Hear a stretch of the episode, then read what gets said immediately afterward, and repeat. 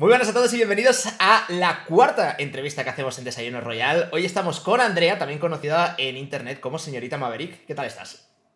Muy bien, Álvaro, encantada ¿no? de estar aquí contigo en este Desayuno Royal. Me encanta esta serie que tienes en el canal y para mí es un honor estar aquí contigo. Bueno, no sé, eh, para quien no te conozca, eh, y digo por hacer una, presentación eh, rápida, eh, Andrea, señorita Maverick, es una de las streamers más, eh, más populares de habla hispana de Clash of Clans, que a su vez es un juego quizás podríamos denominar minoritario y a día de hoy, que yo sepa, fundamentalmente estás en, el, lado del streaming, ¿no? No, no haces vídeos en YouTube. No, no suelo hacer vídeos, únicamente si hay alguna actualidad de Clash of Clans, pues la suelo subir, pero yo realmente lo que hago son, son directos, es streaming eh, sobre guerras, casteo, eh, atacando en directo, pero siempre en directo, no suelo hacer vídeos, como bien has dicho. Bueno, cuéntanos, cuéntanos un, poquito, eh, por, extender más en la, presentación, eh, ¿quién es señorita Maverick? Pues, ¿Cuántos años tienes? A, qué te dedicas? ¿O qué hacías antes de, de empezar a hacer directos y de tener una faceta más pública? Sí, yo realmente llevo poquito en esto del mundo del streaming. Realmente llevaré un año y medio, más o menos. Yo siempre he sido jugadora profesional de Clash of Clans. Eh, casi llego a los mundiales. Estuve a una guerra, que estuve ahí a puntito de llegar.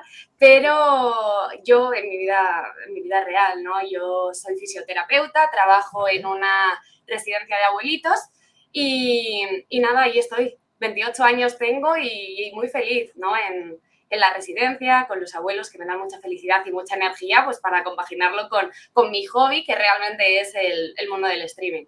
Y, fisioterapia, yo recuerdo cuando, cuando yo hice las, las pruebas de acceso a la universidad, fisioterapia era una de las carreras para las que pedían más nota de, corte. O sea, esto, los que nos sigáis de, de, LATAM, para, por explicar un poco y dar el contexto, siempre cuando acabamos la, preparación a la universidad, el bachillerato, pues se, hace un examen y, sacas una nota. Y en función de la nota, pues puedes entrar a unas determinadas carreras o otras. En medicina suele ser la que más, la que más nota piden. Eh, algunas ingenierías piden mucha y otras que no, que es un 5 porque es en plan de nadie quiere estudiar esto, pero fisioterapia es una de las que más, quiero recordar. Sí, pedían 13, 13 de nota, vamos, con el nuevo plan Bolonia, ya sabes que es sobre 14, o sea, pedían un 13 de 14, lo que pasa que yo como no accedí por esa nota, pues tuve que irme a la privada y tuve que estudiar en una universidad privada, claro. Vale, ¿y, y, tenías claro desde el comienzo que, querías ser eh, fisioterapeuta? Eh, más o menos sí, porque yo he sido también deportista profesional, he jugado en segunda división de baloncesto femenino, he sido jugadora de baloncesto. Has hecho todo, ¿eh? Sí, entonces siempre era algo ligado al deporte y como no, pues fisioterapia está muy orientado al deporte. Lo que pasa que mi familia pues tiene una residencia, entonces también se podía compaginar con ambas, porque la residencia pues es un negocio familiar, que estamos ahí, llevamos más de 30 años, entonces yo también quería seguir con el legado, ¿no? Porque al final me toca a mí y yo pues eh, quería estudiar algo también relacionado. Entonces se unía un poquito todo y dije, oh, venga, fisioterapia. Fisioterapia. Y, eso, sí, por mi carrera deportiva más que nada, sí. Fue el detonante, yo creo, de, estudiar fisioterapia. Jolín, yo recuerdo que cuando, cuando estaba en la, selección de, karate, también eh, muchos de los que luego seguían por esa vía eh, hacía, estudiaban justamente fisioterapia.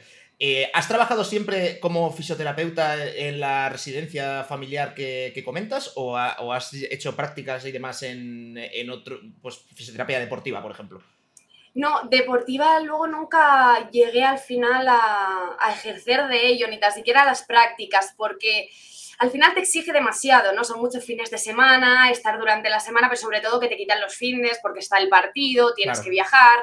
Entonces, Luego no me llamó tanto la atención. Al principio sí que fue el detonante, pero luego dije, uy, fisioterapia deportiva eh, te exprime demasiado, ¿no? Entonces, no, luego me, decanté por la rama de, trauma, ¿no? De aparato locomotor, pues que es un poquito más lo de, de, todo, el mundo, ¿no? Sí, te, te, caes, te, das, una hostia Exacto. y, que o te duele el necesitas arreglar eso y que no sea la, la, la típica escayera, por cierto.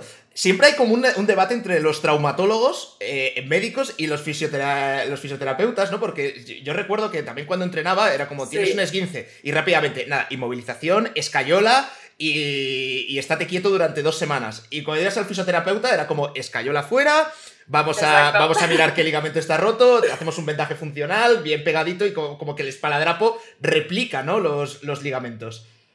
Sí, nosotros somos más del movimiento y ellos son más de inmovilizar todo. Entonces ahí tenemos una pequeña pelea entre unos y otros, pero, pero no, la verdad es que es una, una profesión muy bonita porque es muy satisfactoria, ¿no? Como ver cómo la gente eh, mejora y cómo le cambias la vida a muchas personas, porque al final tienes un dolor de cuello, lo tienes ahí, pero para, la persona que lo sufre eh, es un problema en su, en su, día a día. Entonces, quitarle ese problema y ver que su, que su vida mejora eh, pues por tu trabajo es muy, es muy satisfactorio y muy agradecido. La verdad es que es, es muy bonita profesión y es una carrera muy bonita de estudiar. Pues si la gente se anima, oye, y está pensando en estudiar fisioterapia, os digo que es una carrera súper chula, muy práctica y que os va a gustar.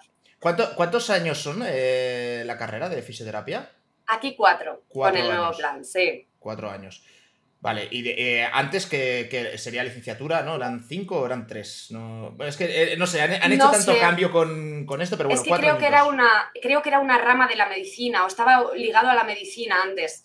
Era, era, diferente. La gente piensa en fisioterapia y piensa en, en los masajes y demás, ¿Eso se aprende durante la carrera o es, o, es una, algo aparte? O sea, ¿todos los eh, fisioterapeutas saben dar masajes o, no? Sí, sí, sí, sí. De hecho, en la carrera hay una asignatura que es masoterapia, o sea, que te, explican a dar masajes, pero los masajes es una mínima parte de, lo que es la fisioterapia. Creo que se centra más en otras cosas. El masaje en sí, eh, como tal, el relajante, no, no, no, se, no se estudia, vamos hay mucha investigación en el campo de la fisioterapia porque sí que, sí que cada, cada vez vas viendo que si tratamientos con ondas, que si no sé qué, que si pon aquí el, tobillo y que, que se te va a curar porque hay una máquina y no sabes lo que está haciendo, eh, como una mini resonancia o cosas así. Eh, entiendo que esto está permanentemente evolucionando, ¿no? Sí. Así es. Hay un montón de investigación, cada vez salen técnicas buenas, eh, nuevas, por eso es una carrera que tienes que ir siempre formándote. Si quieres estar actualizado, tienes que hacer cursos y seguir estudiando toda la vida. Vale.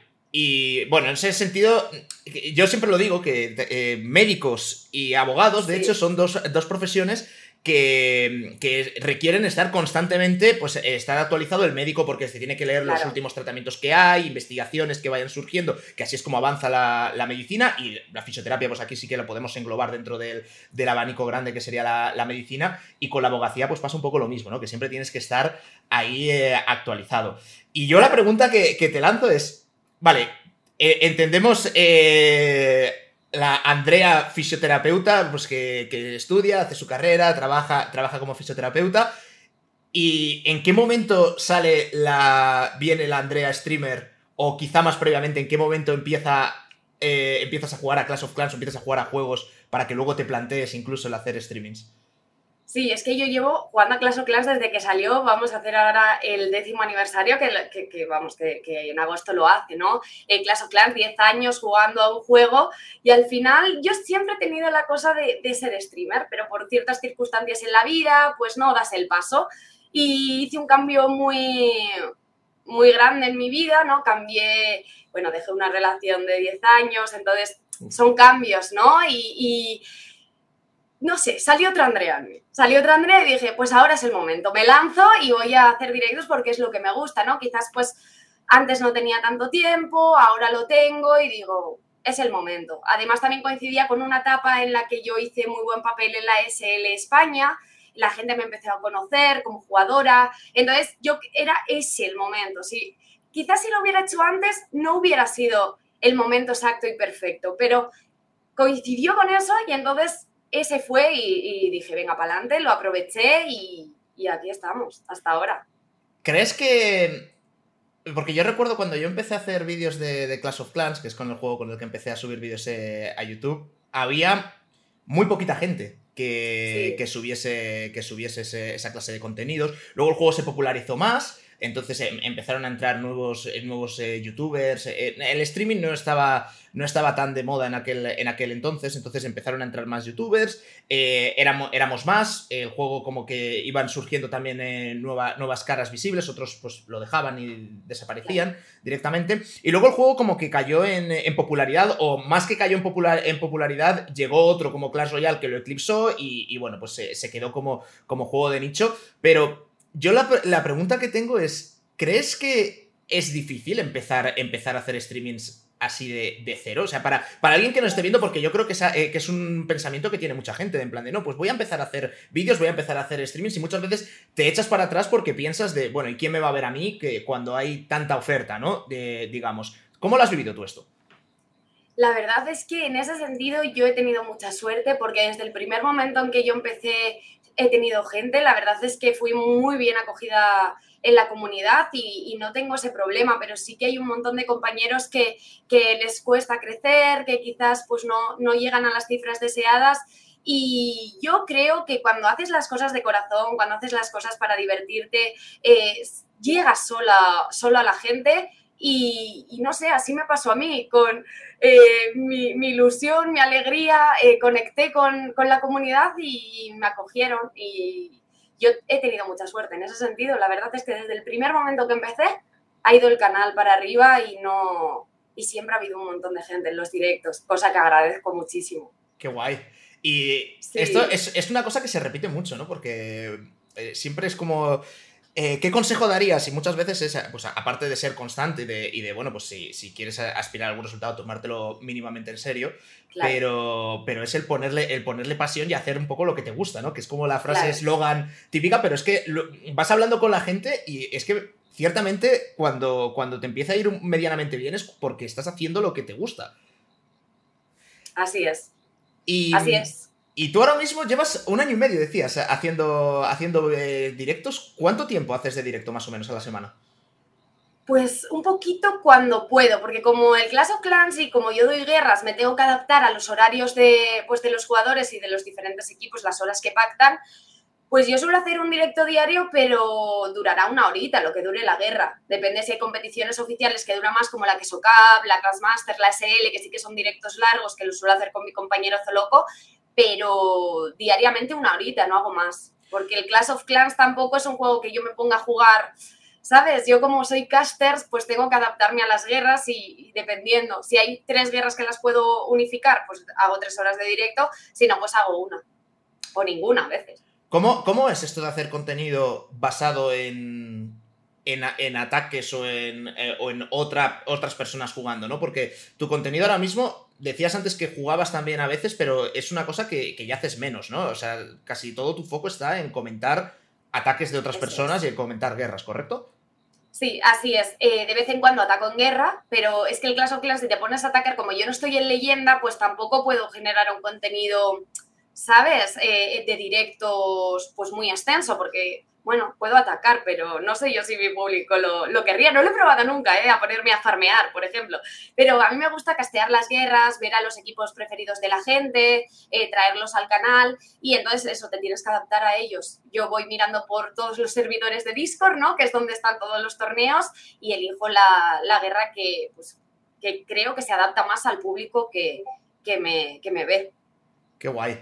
Creo, creo que aquí ese, o, por lo menos para ese, para ese comienzo, seguramente comentabas antes que, eras jugadora, jugadora de, de, Clash of Clans, o sea, jugadora profesional o semiprofesional, digamos, que aquí la, profesionalidad cada uno la, pone, el, nivel, el nivel un poco donde, donde quiere, pero quiero remontarme antes porque comentabas que jugabas a, baloncesto.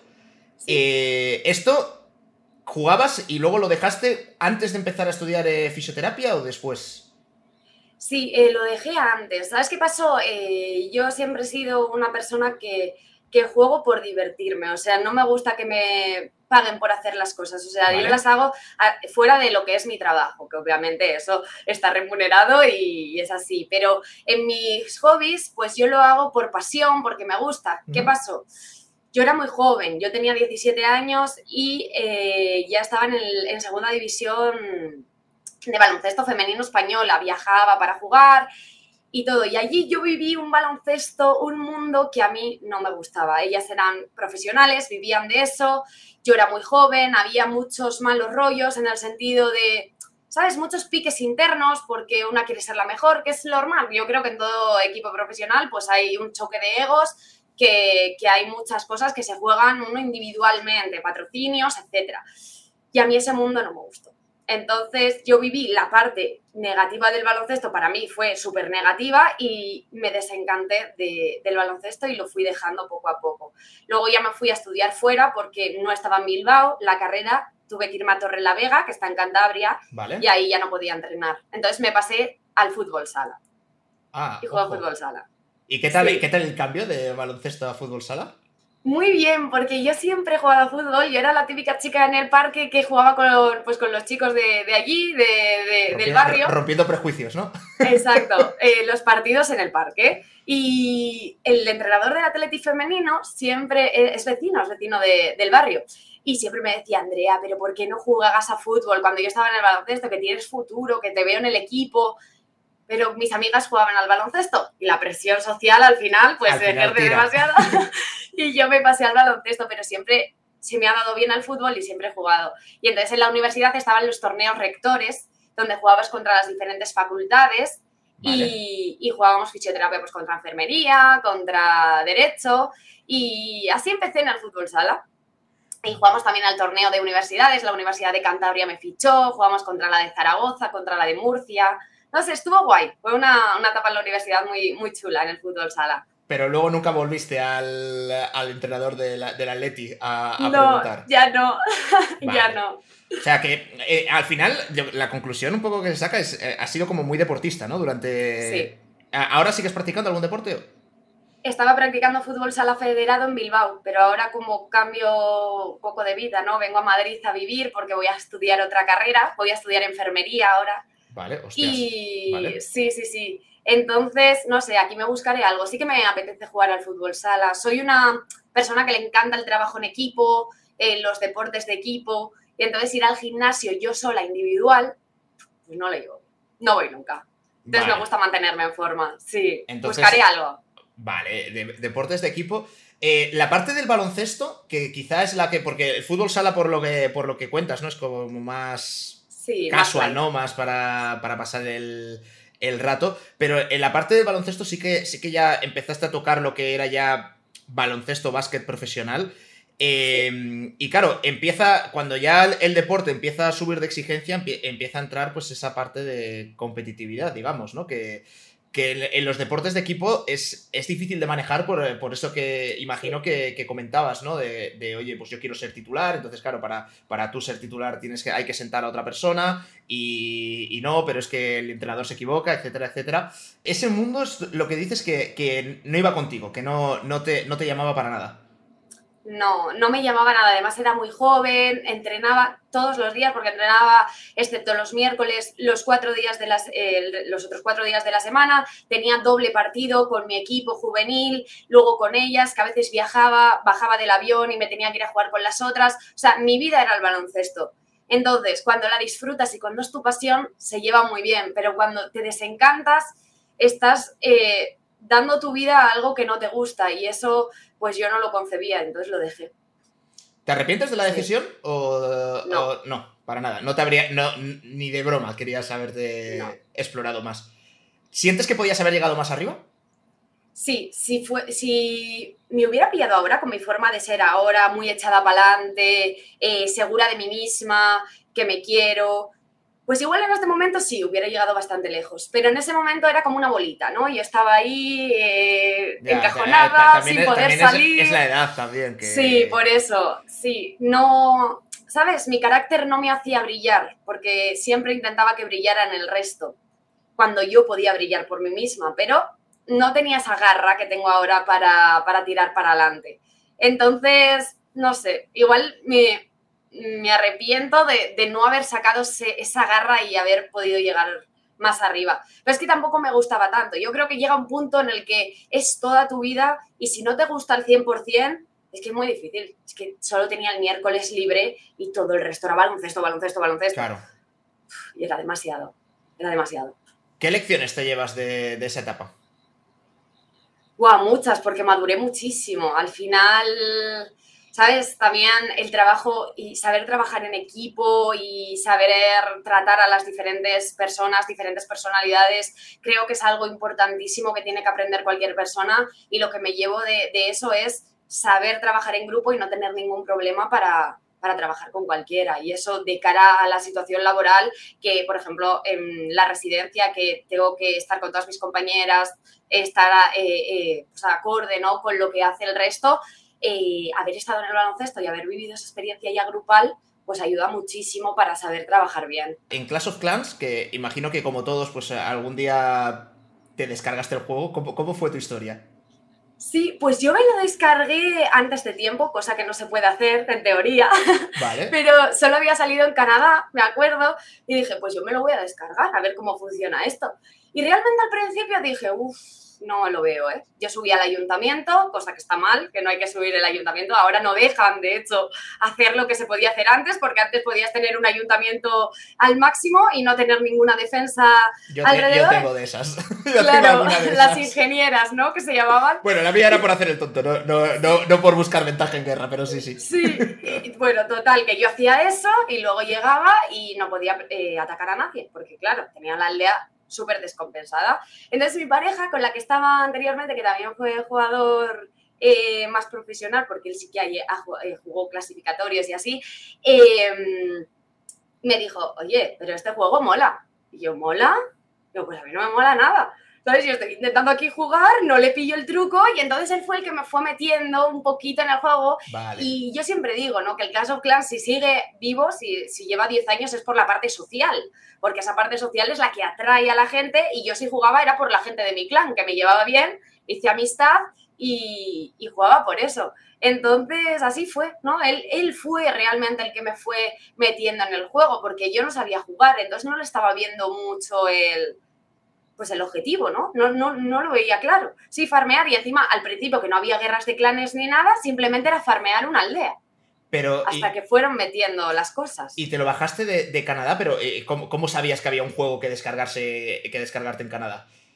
Pues no me acuerdo, yo creo que vi a Chief Pat, es que no sé a quién se lo vi yo, alguien lo puso por alguna red social y dije, ah, pues hay un juego nuevo en Canadá y me lo bajé, pero es que realmente no sé quién fue. No sé quién me. Porque yo, no, yo no recuerdo, yo con Clash of Clans no recuerdo haber, haber hecho la de, la de Canadá, porque claro, pues yo, empecé a jugar en diciembre y el juego salió en agosto. Claro, yo empecé por septiembre, por ahí. Claro. Claro, yo no sé quién me dijo a mí que ese juego se descargaba en Canadá. Ostras. Luego ya pasó a España, pero al principio no. No sé, no sé cómo lo descubrí, la verdad. y luego tuviste que arreglar luego en el futuro todo el desaguisado que hiciste, porque esto cuando, cuando vas subiendo de nivel de ayuntamiento, luego te, es mucho más difícil progresar hasta que te pones a, raya. Sí, luego tuve que farmear el triple, claro, todos iban compensados, mi aldea estaba fatal y bueno, poco a poco pues me fui uniendo al resto, porque mi aldea estaba mal, claro. Ahora tienes aldea al máximo, supongo. Sí, bueno, me faltan los muros, que es que estoy ahí perezosa con el farmeo. Yo los muros me quedan 50, me parece. También, siempre. Pero es de, es de las. O sea, pocas veces he estado eh, a la... Claro, el juego lleva 10 años y, y, Supercell siempre va sacando actualizaciones del juego y cada vez llevan más tiempo. O sea, cuando empiezas a jugar en Clash of Clans, esto para la gente que no conozca el juego, pues tienes un, a lo mejor un cañoncito y le dices, vale, quiero mejorarlo. Y tarda una hora, luego tarda dos horas, luego cuatro horas, luego ocho horas. Y llega un momento que tarda 15 días en mejorarse el cañoncito de las narices. Entonces, claro, van sacando cada vez más actualizaciones y tú dices, vale, ya está, por fin he conseguido estar al máximo. Nada, a la semana tienes actualización y, te vuelves a quedar atrás otra vez, ¿no? Eh, ¿Cuántas veces has estado tú eh, justamente decir, vale, estoy con todo, absolutamente todo maxeado? ¿O, nunca has, llegado a tener todo, todo maxeado? Sí, claro, antes cuando competía, la exigencia de la competición te obligaba, ¿no? A estar al máximo para no darle ventajas al rival, porque tienes que estar a tope, ¿no? Para intentar ganar. Pero desde que lo dejé, desde que dejé de competir, no, no la tengo al máximo en ningún momento, porque luego me sacan más muros y los muros me da mucha pereza. Es algo que no puedo. Yo los muros, los muros solo desde que pusieron el pase de batalla que ya he podido, he podido más o menos poner al día. Es que si no, si no era, era demasiado, no, no, salía, no salía a cuenta. Oye, ¿y cuándo dejaste de, de competir en Clash of Clans? Cuando empecé a hacer streamings. Vale. o Era sea, muy difícil compaginarlo todo. O sea, la exigencia de, de tener un montón de torneos, de tener un montón de guerras, más luego retransmitirlas. Eh, empecé retransmitiendo mis propias guerras, atacaba en directo. Lo que pasa que es un poco injusto, ¿no? Para los compañeros, porque nos ayudamos entre todos. Entonces yo tampoco ataco tan concentrada en directo que, que offline, ¿no? Entonces me parecía un poco injusto y dije, mira, hasta aquí no puedo. Además, había muchas competiciones oficiales que no me dejaban ser jugadora y retransmitir a la vez, porque los torneos un poco más amateur da igual, pero por ejemplo, la Queso Cup, los mundiales, ¿sabes? Esos que ya tienen un ticket dorado, pues es normal que no te dejen porque puedes sacar un poco de ventaja, porque puedes ver las bases de los rivales. Al final tú estás en el clan, imagínate, oye, este me voy a enfrentar con él en unas cuantas guerras si pasamos, pues le cojo las bases, ¿sabes? Entonces es normal que las competiciones no dejen retransmitir a jugadores, porque puede dar opción, que no es que lo, que lo vayas a hacer, pero puede dar opción a pensar en eso. Entonces no te dejan jugar y streamear a la vez. Vale. Por lo tanto, ahí ya empecé a dejarlo, porque también desde Supercell me, me dijeron, ¿tú cómo vas a enfocar tu canal? Eh, ¿Como streamer o como jugador? ¿Sabes? Porque ellos también, pues a la hora de meterme en, su grupo de creadores y todo, entonces dije, si yo tengo que elegir y tengo que elegir entre jugador o streamer, prefiero ser streamer. Y entonces ahí ya lo empecé a dejar. Han pasado, han pasado mucho, bueno, eh, el, yo lo he visto en muchos, en muchos casos, ¿no? De jugadores que, que pasan a, hacer contenido. Y de sí. hecho, pues aquí en el canal, justamente el caso de, de Benny, Benny Juera, también jugador, jugador profesional de, de Clash Royale. Sí. Y, y, ahora es un, es un streamer que, que además es que lo hace genial. Eh, como youtuber o como streamer. O sea que vamos, que no, en ese sentido no eres, eh, no eres la única. Eh, sino que es algo que, que, bueno, pues que llegado un momento, la exigencia de una cosa y otra, pues también tienes que ponerla en la balanza y será algo parecido a, a lo que, bueno, pues a lo que decías en su día del básquet o de, de sí. Hacer cosas que te puedan gustar más o cosas que te puedan gustar menos. Eh, ¿Cómo empezaste a, a, jugar? O sea, entiendo que tú ibas, estabas en tu clan, como eres de los primeros siempre sería, estaréis bastante maxeados, sin necesidad tampoco de, sí. de, meterle mucho dinero al juego. O sea, cuéntame cómo ha sido tu, tu paso por Clash of Clans. Y pues empecé en un juego del chat general, ese chat general que ya no está, pues yo me puse ahí y dije, busco clan, y me acogieron, me acuerdo que se llamaba Black Butterfly. Vale. Y ahí estuvimos un montón de años, y como bien decía mi pareja, pues le gustaba mucho más jugar, eh, y él fue el que fue buscando diferentes clanes porque se fue enterando de que había competiciones, que había pues, pues esas batallas, ¿no? Por, en, en, guerras random, porque claro, antes lo del competitivo de 5 contra 5 no existía, esto era todo en guerras. Sí. Entonces, para estar con las máximas victorias, para tener una racha más amplia, y ahí pues se empezaron a hacer unas pequeñas competiciones para ver quién ganaba más. Luego ya cuando pusieron los desafíos amistosos de guerra, porque tampoco estaban antes, ahí ya empezaron a haber torneos de 15 personas, de 10 o de todo el clan, de 30, pero así fue un poquito... Eh, mi pareja anteriormente eh, fue buscando clanes que compitieran o que ex, exigieran más a la hora de ganar y fuimos poco a poco avanzando. Y así fue. Cuando ya teníamos guerras amistosas y ya los torneos se desarrollaron un poquito más y demás, ¿en qué clan estabas compitiendo? Yo jugaba con mis amigos realmente, pero nos iba bastante bien. Yo eh, estaba en Turraque vale, y hubo una temporada que mm, que estábamos súper cerca de llegar, o sea, llegaban clasificatorios y nos quedábamos a, a, dos guerras o a tres, pero llegó un momento que nos quedamos a una guerra de clasificar contra, eh, o sea, de clasificar contra Nova a los mundiales de Clash of Clans, o sea, no mundiales, pero sí los preclasificatorios que se jugaban en Polonia. Vale, sí, las finales, eh, había como unas finales mensuales. Sí, Esto, eso es. Para explicar el formato, elegían, elegían a ocho, ocho clanes para ir al mundial, pero previamente lo que hacían era cada mes había una final mensual que la hacían presencial, además, es verdad, Exacto, en Katowice, sí. en Polonia, y, y, entonces hacían un bracket gigante, y de ese bracket gigante pues sacaban a cuatro, a cuatro clanes y los otros cuatro los sacaban del de, de formato interno que hay en el juego, del de, ranking interno, digamos, de, de clanes que hay. Eh, sí. Ostras, y os quedasteis a una. A una sola guerra. Contra, Contra no Nova, que era mi expareja que jugaba ahí. O sea, nos enfrentamos a esa guerra. Nos ganaron. Ah, amigo mío. O sea, el equipo de, de, Cuevas, de Juan, de Oski, ese equipo contra ese equipo Reaction. Vale. John, que era, era él, Juan. Que esto, que... O sea, José. Sí. Y esto fue posterior a que. Esto fue posterior a que. eh, aquellos hubieran pasado por Team Queso, me parece. Sí, posterior. Fue al año siguiente. Fue al año. sí, eran los que eran Team Queso. Al año siguiente, porque ellos eran Team Queso y previamente eh, Team Queso era Tom y Empire. Que de ahí como que hubo, hubo esa, separación, porque Oski sí que estuvo en el, en el roster de, de Tompi, eh, con el que fuimos al mundial y que hicimos terceros. Y luego contra, contra ellos, o sea, ellos os, eh, os sacaron ahí. Nos sacaron de mala, gente. ¿eh? mala gente. Ya llevan un montón de clasificatorios, oye, nos podían dejar, pero no, nos ganaron. De, hecho, fueron, fueron a varios, ahora que lo pienso. Fueron, a, varios. A dos o tres, me parece, que, consiguieron llegar a, Polonia, pero, pero luego, luego no. Eh, Jolín, ¿y cómo, cómo te tomabas esto de la parte de competición y de esports? ¿No tenías como recuerdos de Vietnam de la parte del básquet? ¿O todavía no se llega hasta, hasta ese punto? No, porque como jugaba con mis amigos, pues no había problema. O sea, era, eh, pues era guay, ¿no? Ir a una guerra, entrar en llamada todos, hablar, charlar, estar analizando bases, testeando, ¿no? E, era guay porque estabas con tus amigos. Entonces no había esa parte de, competencia interna entre nosotros porque no, nuestro clan no era un eSport, entonces no teníamos esa presión añadida, ¿no? Que te puede ejercer una empresa cuando confía en ti. Entonces jugamos por diversión y a mí cuando juego por diversión me gusta. Cuando ya empiezo a jugar porque obligada ya no, ya no me mm. gusta. O sea, y si, hubiese llegado, si tu rápido hubiese fichado por un, por un club de eSports y hubiese puesto otras exigencias y demás, ¿no te habría gustado ya? Pues depende, ya quizás mis resultados no, hubieran sido los mismos, no lo sé, no lo sé. Eh, ¿cuántas, eh, ¿Cuántas chicas conoces que, sean jugadoras de, Clash of pues, Clans? Pues eso es pocas, de, al máximo nivel.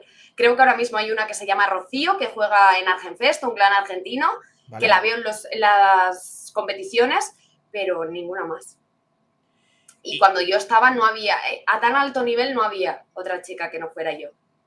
Jolín, es que esto, eso es una cosa que... Em, vamos, yo como aquí ya la, parte ya más eh, empresarial, ¿no? De, CEO de, de Team Queso, es una cosa que, siempre...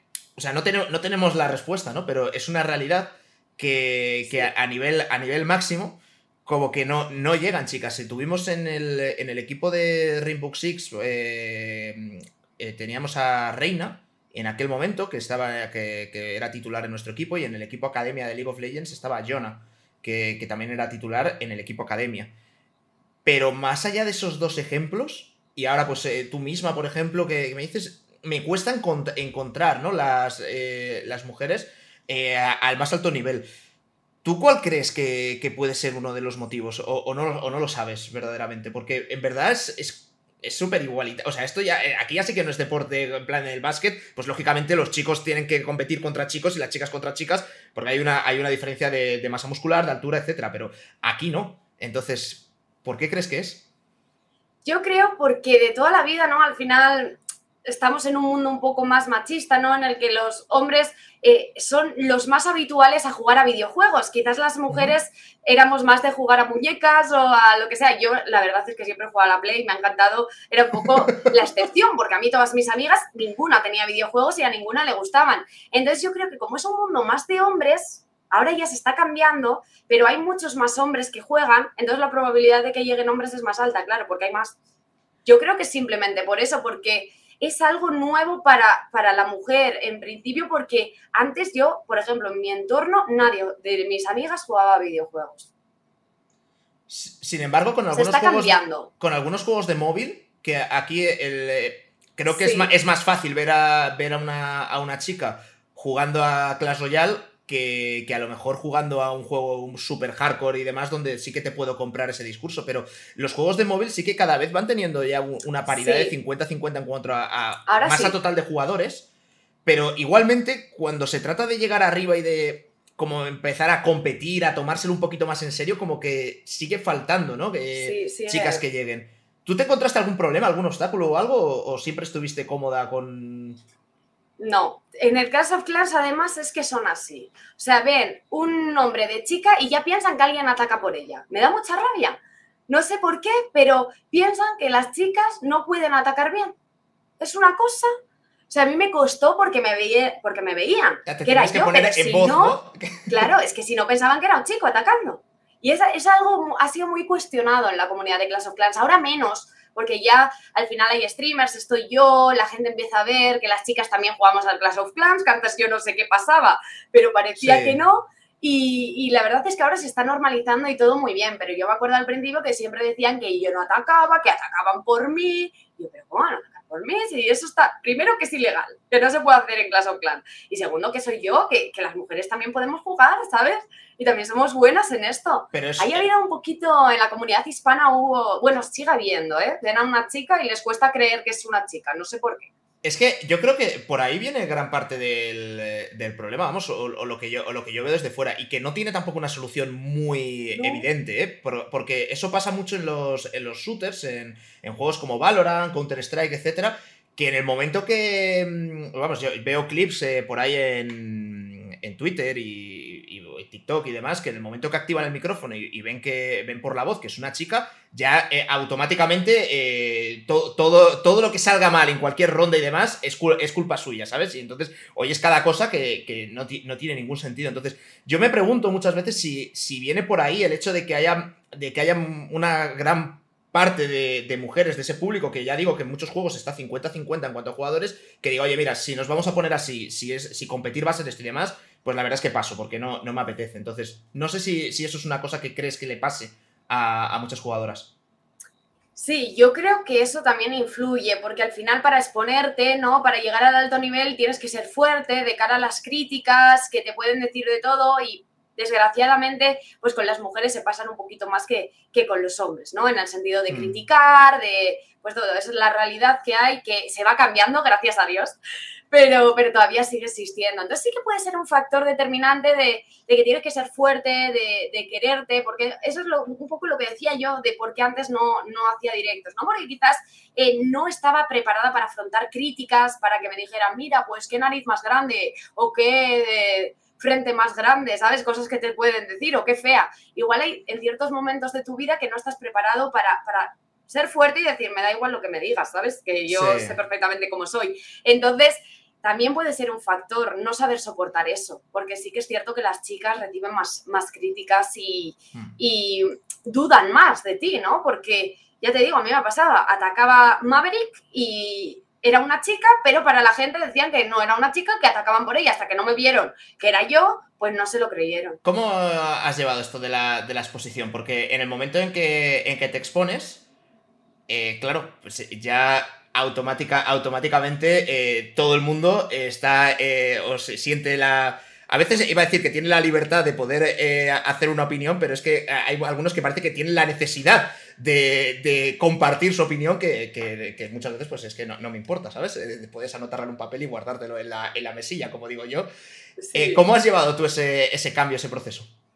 No, yo lo he llevado muy bien, la verdad es que no, no me importa, tengo una comunidad magnífica, no he tenido ningún problema en eso y, y, realmente es que el canal es maravilloso, o sea, hay muy buen rollo también porque tengo un moderador excelente que es Lex que corta eh, rápidamente, o sea, no deja, no da opción y no da pie a, nada más, o sea, solo buen rollo y cuando uno se pasa un poquito va, fuera del chat y, ha, generado, ha generado tener una comunidad muy sana y muy limpia, porque no ha dado pie a, esos comentarios. La gente sabe que si pone algo, no lo va a borrar y, va a ir fuera. Sí, sí. En, eh, en YouTube, sin embargo, el problema que tiene YouTube es que los comentarios permanecen mucho, ah, mucho más que en Twitch, ¿sabes? Porque en Twitch siempre puede, puede venir alguna, alguna cosilla eh, medio hiriente y demás, y basta que no estés mirando justamente la pantalla, el moderador ya lo ha quitado y, ya no, nunca, nunca llegas a leerlo, con lo cual está bien, ¿no? Ojos que no ven, corazón que no siente. Eh, pero en YouTube, sin embargo, las cosas eh, permanecen un poquito más, o en Twitter, etc. Eh, ¿Recuerdas algún comentario que, que, bueno, pues muchas veces depende del momento personal en el que estés o de cómo te hayas levantado ese día, que esto es así, que, que, va cambiando, que te tomas algo, vamos a la tremenda, cuando de verdad, verdaderamente, pensándolo fríamente, deberías pasar del tema. ¿Te ha pasado esto? O sea, ¿hay, algún comentario que, haya dicho, joder, este, este me, ha, me ha dolido, me ha molestado, de verdad? Pues la verdad es que no, es que he tenido mucha Oh. suerte en ese sentido. Mis comentarios son más, eh, eres el amor de mi vida, eh, te amo, Mabe, ¿sabes? Cosas Vale, el, típico busco novia que había antes en el, en el- Exacto. en el chat general. Exacto. Y esto Más que no, no, no, no, no deriva, ninguno de estos no, no ha derivado en, en algo de verdaderamente está siendo molesto, está siendo... Y no, porque como O sea- no le das pie, yo le- no les contesto a esas personas porque digo, ¿para qué? ¿Para qué voy a contestar? Que luego igual se imaginan que yo... sé. Entonces yo siempre que hay algún comentario negativo, no he tenido al- alguno así súper negativo, pero sí que hay gente que, que me ha puesto algún, sobre todo descalificaciones físicas, ¿no? Que se metan Mm. con, tu, con tu físico, los ignoro y ya está, es que No, me dan igual. Yo los salseos fuera no me enfrento ni, ni nada. Yo, es que mi canal es buen rollo y, y, ¿sabes? De amor, paz y amor. Yo no quiero salseos ni movidas. bueno. Eh, pero al, fi- al final, por mucho que no los vayas buscando, luego co- como que los Sí, salseos van, viniendo a ti, ¿no? Se van... Sobre todo si la cosa va bien, porque cuando es, es im- imposible, ¿no? Al final Sí. gustarle a, a todo... A todo el mundo. Em, decía, decía antes que. eh, decías que, como que pues, siendo, siendo chica y demás, que es, es como la necesidad constante de, de tener que probarte a ti misma, ¿no? Y probar que eras tú, etcétera. ¿Qué opinión tienes sobre los equipos de esports o de videojuegos eh, 100% femeninos? Pues me encanta, porque yo creo que es, ¿sabes? La ocasión de, dar a conocer a la mujer, de dar a conocer a la mujer en un mundo masculino, porque son todos chicos, entonces que haya equipos femeninos eh, me parece maravilloso. La verdad es que fue uno de los motivos por los que yo me puse a streamear, para demostrar a la comunidad que las chicas también sabíamos atacar, que por qué no, que también sabemos y también lo hacemos bien. O sea, que ese, ese es el motivo de verdad, el motivo, el motivo oculto, ¿no? Lo- eh, Ese también fue un motivo, sí, lo he dicho en varias ocasiones, porque yo en ese momento era jugadora eh, semiprofesional, competía Sí. a alto nivel. Ahora ya no, no suelo atacar, ataco de vez en cuando, pero en plan más por diversión y para que la gente me vea, porque aparte cada vez que ataco y fallo me como unas grajeas de esas que, ¿sabes? De esas de sabor a vómito, sabor a, ah, a pez muerto. Entonces, claro, a gente le hace gracia que ve las coma y ver mis caras de... pues, Joder, Yo, yo nunca, nunca he querido comer eso porque es que verdaderamente, como, como me toque una de sabor a vómito, lo mismo vomito, ¿sabes? Sí, Entonces sí, tengo mucho son miedo a eso. sí, entonces yo me las como. Cuando, cada vez que fallo el ataque, eh, pues como una grajea. Entonces a la gente le hace gracia y ahí estamos pasándolo bien, pero ya no compito ni nada. Vale, No se me da mal el Clash of Clans, se me da bastante bien. el eh, ahora, ahora vamos a hablar del juego en, en concreto, sobre todo para aquellos que no, que no lo conozcan. Em, quiero quiero eh, seguir la pregunta de los equipos de, de chicas porque entiendo que, claro, al estar en un, en un entorno en el que, eh, en el que pues, solo chicas, te quitas todos esos cuestionamientos y demás que, que pueda haber y, y ese, pues, como mal rollo que, que estáis sobrevolando. Eh, esos equipos, circuitos separados o circuitos, o circuitos juntos. Es decir, mismo, mismo circuito de competición o competición exclusivamente femenina y competición exclusivamente masculina. No, mismo, mismo circuito. Mismo circuito. Porque podemos ganar a cualquiera. Así que sí, lo que pasa que en Clash of Clans ha intentado, ¿no? Unificar a, a cinco jugadoras para intentar competir, pero es que el nivel, claro, no llegas, ¿no? A ese nivel que, que tienen otros clanes. Quizás en el Clash of Clans no, yo por ejemplo lo intenté, pero no he encontrado a esas cinco jugadoras que vea capaces de competir contra un equipo de alto nivel, como puede ser ahora mismo Tombi o, o Hmm. Strat, ¿no? Grandes equipos. Entonces, es complicado, es complicado, porque no llegan luego a, a competir en las grandes citas. Claro. Luego, al, queda al- ahí un poco... al final acaba faltando como un poco de, tener referentes, ¿no? Que tener, pues lo que, lo que decías tú, Claro. ¿no? De streamear para, de, de manera visible, el, el poder decir, oye, que, que siendo chica también puedes, Claro. puedes lle- llegar aquí, ¿no? Quizás eso es eh, la asignatura pendiente, y ya no hablo solo de Clash of Clans, sino en todos los videojuegos. Sí, me imagino que pasarán todos. Yo al final solo sigo los de, los de Supercell, juegos móvil, porque son los que me gustan, pero me imagino que en todos será igual. Y no sé si llegarán a ese alto nivel que exige Hmm. la competencia o se quedan por el camino. No lo sé. De Clash of Clans decías que, que el juego se te daba bien y demás. ¿Qué, qué es lo más característico de Clash of Clans? O sea, es, es un juego eminentemente estratégico, eso ya lo sabemos, pero ¿qué, Sí. qué es lo, lo que verdaderamente te hace, te hace bueno a la, hora de, a la hora de jugar a Clash of Clans? Pues lo que te hace bueno es ver eh, guerras de los mejores, aprender y practicar. Es un juego que si no practicas no plenas, es así. Tienes que llevar una constancia, tienes que jugar muchas horas para tener esa habilidad, sobre todo eh, manual, porque hay que ser muy rápido a la hora de tirar las tropas, de seleccionar, hay que tener mucha capacidad de reacción porque son decisiones que tienes que tomar en milisegundos, entonces tienes que saber jugar y tienes muchas variantes y muchas opciones a la hora de atacar. Entonces el análisis es el análisis previo es muy importante, pero luego tener la habilidad para saber rectificar si algo te sale mal, porque obviamente la inteligencia artificial de Supercell lo que, lo que ponen es que no pase lo mismo. Aunque tires una tropa en un mismo punto, no en todos pasa lo mismo. Entonces hay que saber jugar con esa, con esa capacidad y esa aleatoriedad que tiene el juego. Bueno, lo que, lo que es una certeza es que la reina arquera en algún momento se va a poner a golpear a una muralla. Exacto. Porque le, gusta, le gusta mucho. Yo creo que eso, eso nunca lo han confesado, pero debe ser algún tweak que, le han puesto a ese, a ese héroe. Em, dentro, de, dentro del juego, yo, eh, vamos, de cuando hemos tenido equipo que, lo, que los he visto y, he estado con ellos, y de hecho hubo un clasificatorio que, estuve, que estuve jugando con ellos. Ellos me decían al final que, que, atacar y cómo, y cómo hacerlo, y me acuerdo además que justamente fruto de esa exposición que, se tiene, eh, claro, me, tenía que grabar absolutamente todo porque eh, eh, era como súper cuestionado, en plan de no, no estás atacando ni de coña. Y era como, a ver, si soy yo, o sea, quiero decir, mi tablet solo la voy a tocar yo. Pero, mm, pero yo hacía los ataques, pero era como el ejecutor. Al final, las mentes pensantes eran las del equipo. Eh, ¿Tú eh, qué, facetas qué faceta sueles llevar? O sea, eres un poquito de todo, porque hay gente que se especializa en construir bases, en defensa, hay gente que se especializa en, cómo, eh, en cómo atacar, hay gente que se especializa luego dentro del ataque en, determinados ejércitos en concreto que son más efectivos contra, contra algunas bases. ¿Cuál es tu especialidad?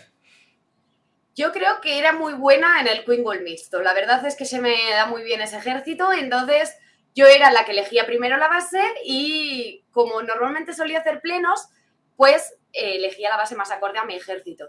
Pero en el tema de análisis y todo podía ayudar, pero no era mi punto fuerte. Yo me centraba en mi ataque, cogía la base que más me gustaba y la, la atacaba y plenaba.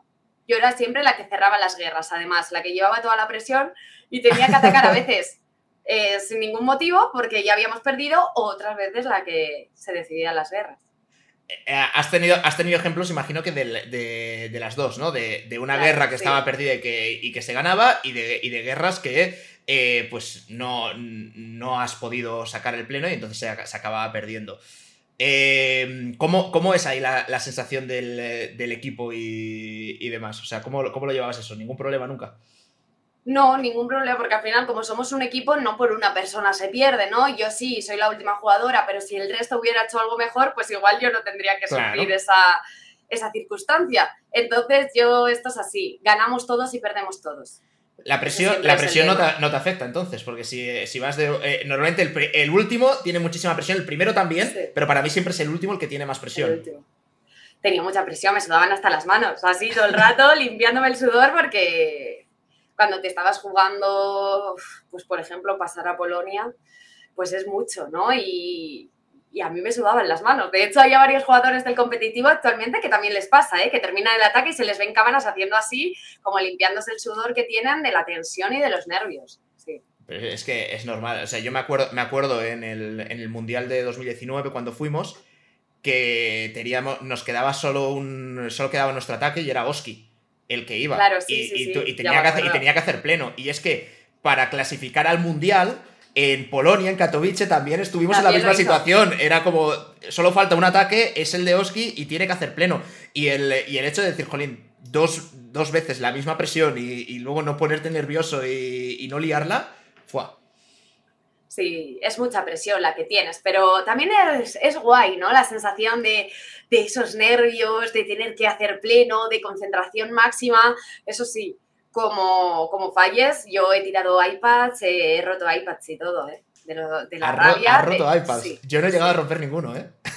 Yo tiré una vez un iPad, lo tiré contra la cama muy fuerte, pero claro, yo interpreté que iba a rebotar, pues rebotó contra la pared, contra el suelo y iPad roto. iPad roto. Sí. Eh, juegas, en, juegas en tablet, supongo, ¿no? Y, casi todos los, profesionales acaban jugando en tablet. Entiendo que porque la pantalla la mayoría. la pantalla es más grande, se ve mejor, pero sí que hay determinados ejércitos que la capacidad de reacción en el móvil es mejor. Eh, quizás en el Alun, por ejemplo, los globos con el sabueso. Para, ¿sabes? Hay muchos que juegan en móvil también, ¿eh? pero la gran mayoría en tablet. Vale. Y además ahora con la doble barra que ha puesto Supercell para poder ver todo el ejército, porque muchas veces igual en la tablet no te entraba y tenías que pasar y ahí pierdes unos segundos que pueden ser claves. Y ahora con la doble barra que puedes tener todo el ejército en pantalla, pues mejor. ¿Qué, opina, qué opinas de la funcionalidad que, que puso Supercell em, de que se activen automáticamente las habilidades de los héroes? A ver, está guay, ¿no? Está guay. Lo que pasa es que pierde un poquito la habilidad. Es decir, antes había muchos fails porque los héroes eh, caían abatidos antes de que dieras al botoncito de, que se diera la habilidad. Entonces ahora pues sí que ha perdido un poco esa dificultad, ¿no? Que tenía antes. Es que yo recuerdo antes el juego y hacer un pleno era dificilísimo. Es que ahora, ahora es fácil. Ahora es fácil. Ahora es fácil y se ven muchos plenos y cualquiera puede hacer un pleno, pero es que antes no se hacían plenos. Las infierno, ¿de acuerdo? Que te golpeaban y no sanabas a la tropa que, que estuviera dentro del rayo infernal. Entonces, claro, te venía un infierno multi y ¿cómo la curabas? Tenías que estar congelando, era muy difícil, era muy difícil. Ahora es mucho más fácil que, anteriormente. Y yo es que esto es una, es eh, una, funcionalidad que pusieron, entonces claro, cuando, cuando tu héroe está a punto de morir, la reina arquera, por ejemplo, pues se hace invisible y la mayoría de veces salva la vida. Eh, a no ser que le esté cayendo justo algo de salpicadura, pero normalmente salvaba la vida con eso, porque se curan también un poquito. Eh, y a mí era, era una de las cosas que más me gustaban, y, yo esto, para mí eh, debería ser como, como la Fórmula 1, por ejemplo, que, dices, vale, en la Fórmula 1 en su momento se descubrió pues, el ABS, que hace que la frenada sea mucho más estable y para todos los coches de circulación, para la, gente casual, pues lógicamente, si tienes una mejora tecnológica, pues hay que ponerla, pero para la competición eh, son, son profesionales, digamos, o sea que déjale, déjale eh, al máximo de dificultad porque no es, una, no es una situación real, ¿no? Entonces, para tus ataques, yo lo veo bien, pero en competición, por ejemplo, para mí deberían quitarlo. Y que sea simplemente pues, el jugador el que, el que decida cuándo usarlo. Y si se le pasa el tiempo, se le pasa el arroz, pues mala suerte haberlo hecho antes. Sí, es que ahora muchas veces dejas a la reina porque como sabes que se va a dar la habilidad automática, pues ahí ganas unos segundos para estar pendiente de otra cosa, pero sin eso, pues tienes que estar a muchas más cosas. Y yo también considero que ese punto habría que quitarlo, en sobre todo en el competitivo, para hacerlo un poco más difícil. Ahora estamos viendo guerras con muchos plenos y antes era más, no sé, era más difícil y, era como un reto más grande para los jugadores hacer un pleno. Ahora hacer pleno yo creo que está a la orden del día. Y también para los pobres base builders, ¿no? La gente que se dedica a crear bases. Hmm. ¿Cómo defienden? Si es que es imposible, prácticamente. Sí, no, ahora, ahora es... También hay, hay cada vez más tropas que, antes no había que tener en cuenta tantos ejércitos y, bueno, pues ahora, ahora el juego se ha, hecho, se ha hecho más complejo. Y de hecho, del juego te, quería preguntar, porque Clash of Clans es, ha sido y, hace pinta que seguirá siendo, salvo que cambien mucho las cosas, un juego que podríamos denominar de, nicho. Em, ¿Tú lo ves así o crees que todavía está por venir un boom? ¿Crees que no? ¿Cómo, ¿Cómo, has visto durante todo este tiempo también? El juego ha tenido etapas, yo creo. ¿Cómo las has visto tú?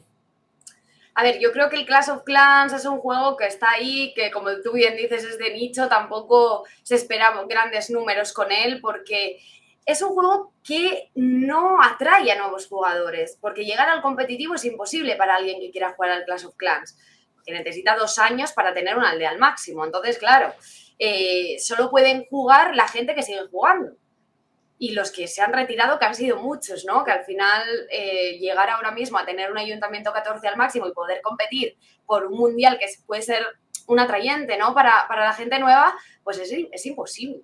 O sea, es imposible. Alguien nuevo no va a esperar dos años para competir, que vete tú a saber cómo está el juego eh, dentro de dos años. Entonces, yo creo que es un juego que tiene mucho cariño a Supercell, que es un juego que le da, genera muchos beneficios a, a Supercell pero que tampoco creo que vaya a, explotar, porque ya explotó en su día y, ahí se mantiene. Yo creo que se mantiene pues como puede.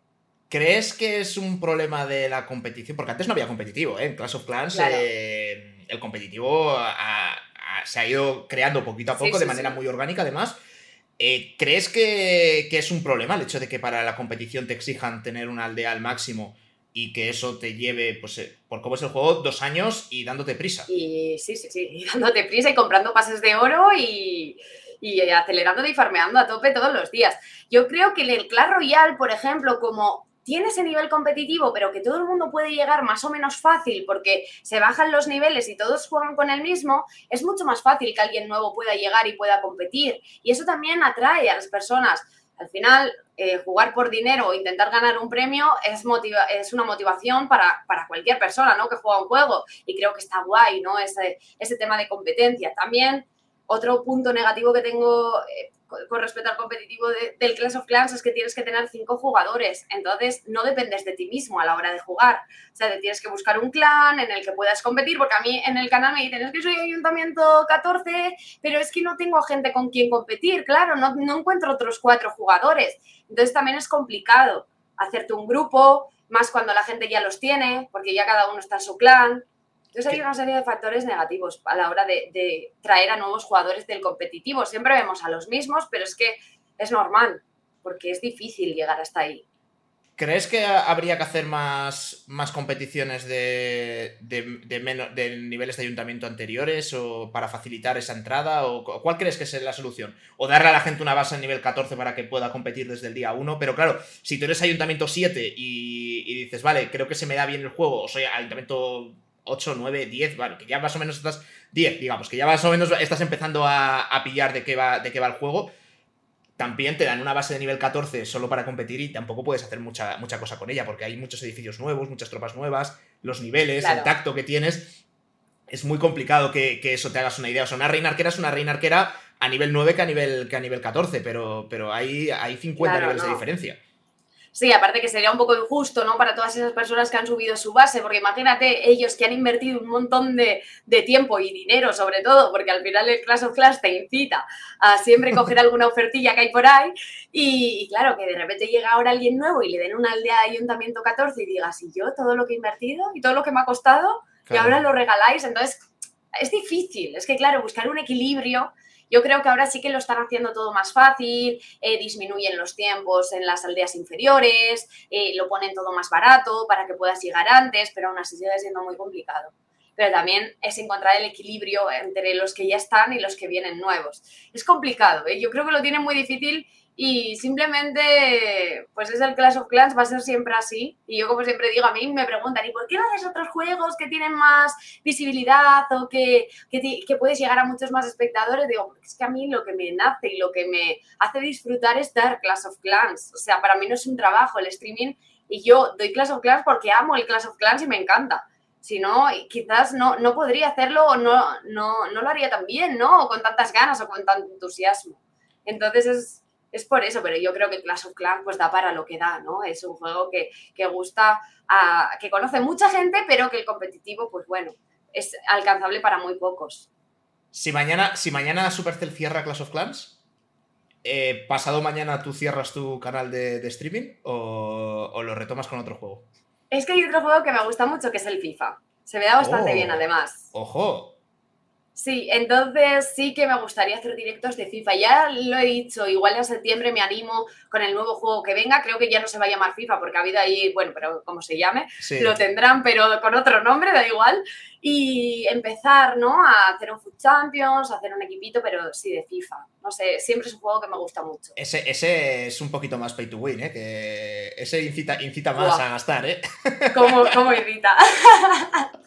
con los sobres y de todo. Con los sobrecitos, sí, sí. Sí, sí. Ostras, eh, vale, o sea que es el único juego que a día de hoy podría, podría medio rivalizar con Clash of Clans en cuanto a, videojuegos que te, que te, puedan gustar, ¿no? De, digamos, para, Sí, porque los shooters soy muy mala, me pongo muy nerviosa y no atino, no atino. O sea, es que esas capacidad de reacción en un segundo. Yo cojo el mando y me digo, uh", ya no sé ni a dónde estoy disparando, me ponen nerviosa.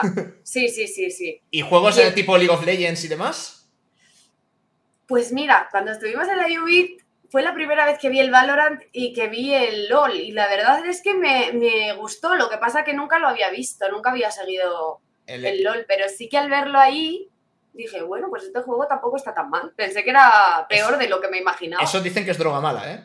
El, League of Legends. Yo, yo he, intentado, he intentado jugar a League of Legends. Em, veo todos los partidos y, bueno, ya más o menos entiendo, eh, por lo menos los personajes que están en el meta, los campeones que están en el meta, pero hay más de 100, entonces, claro, te tienes que saber todos y cuando tú te pones a jugar eh, por tu cuenta, claro, hay cuatro personas en tu equipo, sois cinco contra cinco. Entonces te tienes que saber no solo lo que hace tu muñeco, sino lo que hacen todos los demás muñecos y cómo se van combinando las habilidades de uno con las de otro y tal. Entonces, claro, te, vuelves loco al comienzo. O sea, o empiezas a jugar, yo creo que con alguien a tu lado que, que, te vaya diciendo, no, pues mira, tienes delante, cuidado porque este te tira un veneno y hace no sé qué y tal. O tienes eso, o si no flipas. O si no flipas, porque te, tienes casi que estudiar lo que hacen todos los campeones antes de poder salir a jugar, básicamente. Sí, eh, a mí me pareció muy complejo, ¿eh? me lo estaban explicando y, no entendía nada, la verdad. Yo creo que todo es ponerse, lo que pasa es que tampoco es, no sé, es que estoy acostumbrada a otro tipo de gráficos, de otro tipo de grafismo, como más de los juegos móviles. Entonces yo soy más de, más de móvil, la verdad, y de Play. De ordenador es que, uff. Bueno, el ordenador se, puede, se puede ¿eh? jugar con mando, bueno, League of Legends no, pero sí, pero sí por, eh, entiendo que el Valorant, por ejemplo, Fortnite, que tiene una estética más de, de cartoon, es, es un poco la, la estética que, sigues. Eh, oye, ah, ya, ahora que sacas el tema del Ubit, eh, del Live, es el evento que hubo hace unas semanas en Barcelona, y ahí nosotros estamos, estamos trabajando en, en crear un, un, juego nuevo de móvil que se llama Wonder Wars y que presentamos el pre-alpha, que todavía, o sea, creo que los personajes que visteis ahí son los únicos que están animados ahora mismo para, jugar, pero sí por lo menos para ver la estética del juego. ¿Qué te pareció? Me gustó mucho, porque a mí esa, estética es la que me gusta. A mí la estética de tipo Clash of Clans, Clash Royale, como dices, de cartoon, ¿no? A mí es la que me gusta. Lo que pasa es que no tuve la ocasión de probarlo. Ah, ¿no? ¿Por qué? No lo probé yo, porque en ese momento no sé, no sé dónde estaba, así que lo probó solo y he visto el vídeo pero yo no lo, no lo probé, no lo pude probar. ¿Te has quedado con ganas? Sí. Bueno, ya te, mandaremos una, una, versión para que lo pruebes ahí en, secreto, pero esto, esto no, lo, no lo puede saber. No lo puede saber nadie. ¿Qué planes tienes para, para futuro con el, con el canal de Twitch? Pues yo a, eh, seguir haciendo directos siempre que disfrute de ellos. Yo, como he dicho, que no vivo del canal, tengo esa, esa comodidad, ¿no? De que hay compañeros que, viven de ello, entonces tienen que exigirse al máximo, o igual cuando hay buenas donaciones estás muy contento, cuando hay malas donaciones estás pues más decaído, ¿no? Porque te fijas en eso. Yo como no me fijo en eso, pues disfruto y hago directos eh, porque, porque me hacen feliz y porque me ayudan a desconectar de, de mi vida laboral y de mi vida y me hacen pasar un rato agradable. Si sigo disfrutando, seguiré. Si no disfruto, no lo dejo. Eh, ¿qué, ocurriría si de repente eso se empieza, se empieza a girar? Y de repente en lugar de abres stream y tienes 10.000 personas, tiene, o sea, genera, genera tanto el canal que, opaca la parte, la parte laboral. Está complicado. A ver, al final como es un negocio familiar, lo puedo compaginar súper bien. Sí. Porque me puedo ir o puedo, ¿sabes? Mi, familia también me ayuda a que, a que pueda eh, compaginarlo porque las guerras a veces son a las 3 de la tarde, está en muy horario laboral, pero me escapo para poder hacerla, o, ahora que me han invitado a ir a Helsinki, por ejemplo, tengo que estar toda la semana fuera, pues no importa, ¿sabes? Porque en ese sentido me ayudan mucho a, poder compaginar las dos cosas. Tengo esa suerte, porque si, estuviera eh, en otra empresa externa en la que tengo que cumplir un horario 100%, pues sería muy complicado, ¿no? Compaginarlo porque al final no tengo esa flexibilidad, pero como tengo esa suerte, pues lo llevo bien de momento. Además, ahora me voy a estudiar. Ahora igual es un poco más complicado o no, depende del horario que tenga. Eso te iba a decir, porque vas a estudiar, eh, entiendo que pausas, eh, pausas el trabajo. Sí, pauso el trabajo. Vale, y em, eh, decías antes que ibas a estudiar enfermería, que tampoco es, es moco de pavo, también por la utilidad que, tienen en el negocio familiar, supongo. Claro, sí, así es. Así es. Y porque siempre he tenido una espinita clavada de, ser enfermera, me gusta mucho ese... Es que yo siempre soy como muy, me encanta ayudar a las personas y creo que el trabajo de enfermería también es muy agradecido y, sobre todo me encanta estar con, y, acompañar ¿no? a la gente en el final de la vida, eh, pues intentar darle la, máxima felicidad en sus últimos momentos y es algo que me atrae tanto que me gusta mucho el tema de enfermería por eso, por cuidados paliativos, eh, estar ahí mm. con, las personas vulnerables, me encanta y por eso lo voy a estudiar. Creo que estoy en, estoy, soy un poco ya mayor porque tengo 28 años, pero todavía estoy a tiempo de, no quedarme con espinitas clavadas en, en mi vida, ¿no? Y, y, poder hacerlo y poder estudiarlo. Además, como soy fisioterapeuta, me van a convalidar varias asignaturas y así lo voy a poder sacar más fácil. ¿Te vas a, ¿te vas a poder quitar anatomía o, esa Sí, me la voy a poder quitar. es, como el hueso para, para, todos. En medicina, por recuerdo, recuerdo mis amigos que cuando, eh, no sé si es en primero o en segundo de, carrera, pero que era como la mitad del curso, era, eh, eran todos los créditos, todo condensado en esa asignatura. Y yo, jolín, macho, qué tostón debe ser memorizarse absolutamente, absolutamente todo. Eh, porque son todas las partes ¿no? del cuerpo lo que te tienes que, aprender. Todo lo, cada musculito, cada tendón, cada órgano, cada sí, hueso. órganos, nervios, todo, huesos, absolutamente todo lo que tiene el cuerpo. Sí, y sobre todo lo del cerebro es muy complejo. Es muy complejo. el resto del cuerpo se lleva bien, pero el cerebro, la parte cerebral, horroroso. Tengo, tengo, una, una pregunta ahí. Porque eso luego verdaderamente es útil o sirve, de algo el, saberlo a tal grado de detalle? ¿O cuando te vas a las cositas estas de mucho detalle, normalmente compruebas antes en el libro cuando lo vas a hacer en términos prácticos que, vale, sí, efectivamente es lo que yo creía? Hombre, yo creo que es más tema de informes médicos, ¿no? Que tengas que leer y que te ponga pues cualquier información que tienes que saber. Pero tan al detalle, tan exhaustivo, pues tampoco es tan útil, claro. Es que yo, yo me acuerdo que em, estuve un año preparando posiciones. Y cuando las oposiciones en, Derecho, cuando tienes. Eh, estas eran notarías, entonces es examen oral.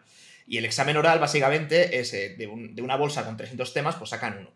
Y, y el tema que te toque, tú lo que, en lo que consistía el examen era en recitar de memoria con puntos y comas los artículos del Código Civil y demás. Entonces, Claro, el, Código Civil, bueno, no tengo, no tengo ninguno aquí porque todavía estoy como. Sigo de, mudanza seis meses después, pero es un, tocho así.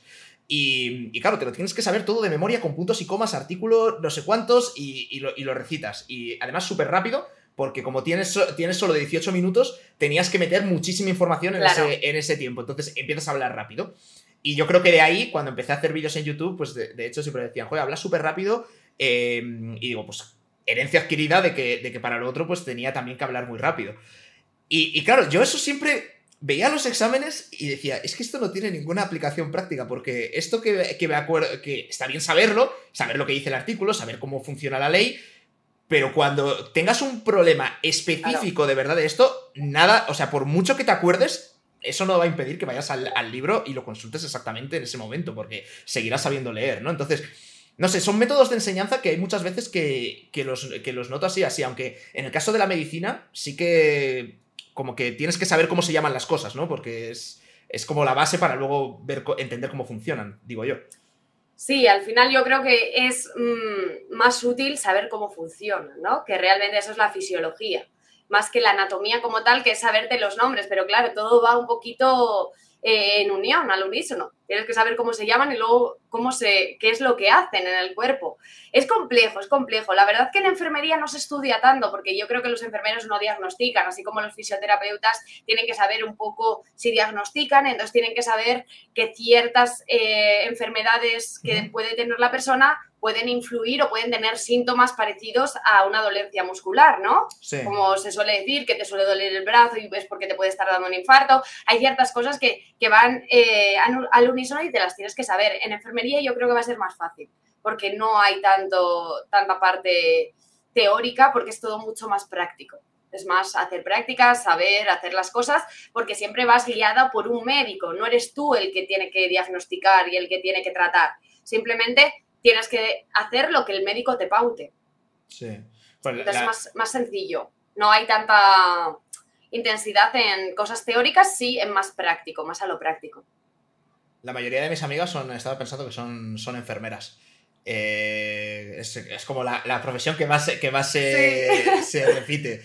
Y, esto es interesante porque aquí ocurre justamente lo contrario, Que, lo de los videojuegos, porque lógicamente eh, entran y pueden entrar chicos a, la enfermería, igual que entran chicas, pero luego los porcentajes están ahí, que hay muy poquitos chicos y hay muchísimas chicas. Muchísimas. Sí, la verdad es que en la enfermería la mayoría son mujeres las que lo estudian. Sí, sí, sí. ¿Te haces idea de por qué? ¿O, que, no sé muy bien por qué, quizás por el tema de matrona, ¿no? Que siempre ya viene de atrás, que las enfermeras, yo creo que es tipo de costumbres, que las enfermeras siempre han sido mujeres y como que lo seguimos eh, manteniendo. Es algo, no sé, yo creo que son costumbres de, los, de los diferentes países y, y en esto la verdad es que se mantiene porque la mayoría son chicas. Pero no, no, es que es un, es un, hecho y pasa, y también se lo han, se han preguntado pues en, en los países nórdicos, en Noruega, en Suecia y demás, y que es un porcentaje que se sigue, que se sigue manteniendo así. igual, que, igual que luego, pues en, en ingenierías, por ejemplo, pues hay, hay, muchos más chicos que chicas. Y, bueno, pues al final también entiendo que dependerá mucho de, las preferencias personales que, tengan, que en agregado, pues parece que, a unos les tira más eh, autotorturarse con números en el caso de la ingeniería y, en el caso de la, enfermería, pues debe llamar más, pues todo eso que comentabas antes, ¿no? De esa... Eh, esa pasión por, ayudar y por, eh, cuidar. Y por cuidar, ¿no? Que quizás pueda venir, pueda venir de ahí. Pero bueno, son, temas curiosos porque es como nadie tiene la, solución ni nadie sabe exactamente el motivo, pero sí que se puede ver eh, la realidad que es, que es que pues, los números como que, no casan, ¿no? Que no es 50-50. Sí, eso es verdad. Sobre todo en enfermería la mayoría son, son mujeres, o sea, pero la gran mayoría. Y también pasan auxiliares de enfermería. Por ejemplo, yo que, trabajo en la, en la residencia, la mayoría de auxiliares son mujeres también igual por el tema del cuidado que somos más propensas a eso, no sé, no sé cuál es el motivo, pero sí, son todas mujeres la mayoría. Hablábamos antes de los de jugadores de, esports, em, pero es algo que también podemos extender a, streamers. Hay menos chicas que, que chicos. ¿Qué, le dirías a, alguna chica que, pueda querer empezar pero que no vea el momento o que, le dé miedo el hecho de que pues al final te, acabas exponiendo a, que, pues lo que decíamos antes, ¿no? que todo el mundo va a opinar y demás? ¿Hay algo que a ti te haya ayudado particularmente a, dar el paso, que creas que puede ayudarle a otras personas? ¿Algún error que, creas que has cometido y que, puedes salvárselo a alguien? Sí, yo creo que al final es estar preparada, confiar en ti y ponerte delante de la cámara y probar, ¿no? Que al final nunca se sabe, si no pruebas no lo sabes y oye, que lo mismo tienes ahí un streamer dentro que, lo tienes que sacar. Yo en mi vida eh, real, ¿no? Al final eh, tampoco soy tan extrovertida, o sea, ahora mucho más con esto del streaming, pero cuando te pones delante de la cámara es como que, que cambias. O sea, yo me siento en mi silla y hablo hasta diferente. Es como cuando coges el teléfono, ¿no? Que a veces pones diferente voz. Pues a mí me pasa, a mí me pasa con el cuando me pongo delante de la cámara. Entonces, yo creo que hay que probar que nunca te tienes que, quedar con esa espinita, ¿no? De, por qué no lo hice, sino lanzarte y arrepentirte de algo que has hecho. Oye, siempre estás a tiempo de, de volver para atrás, de dejarlo. Pero oye, si realmente tienes ganas, no te cohibas y adelante, que nunca se sabe. Bueno, jolín, pues no, es, poco, pero verdaderamente es que hay que, hay que ponerse y, y, cambia, mucho además la, perspectiva cuando, cuando estás eso hablando de la cámara que cuando... Que bueno, luego, lo trasladas, de hecho, a tu, a tu, vida, vida real.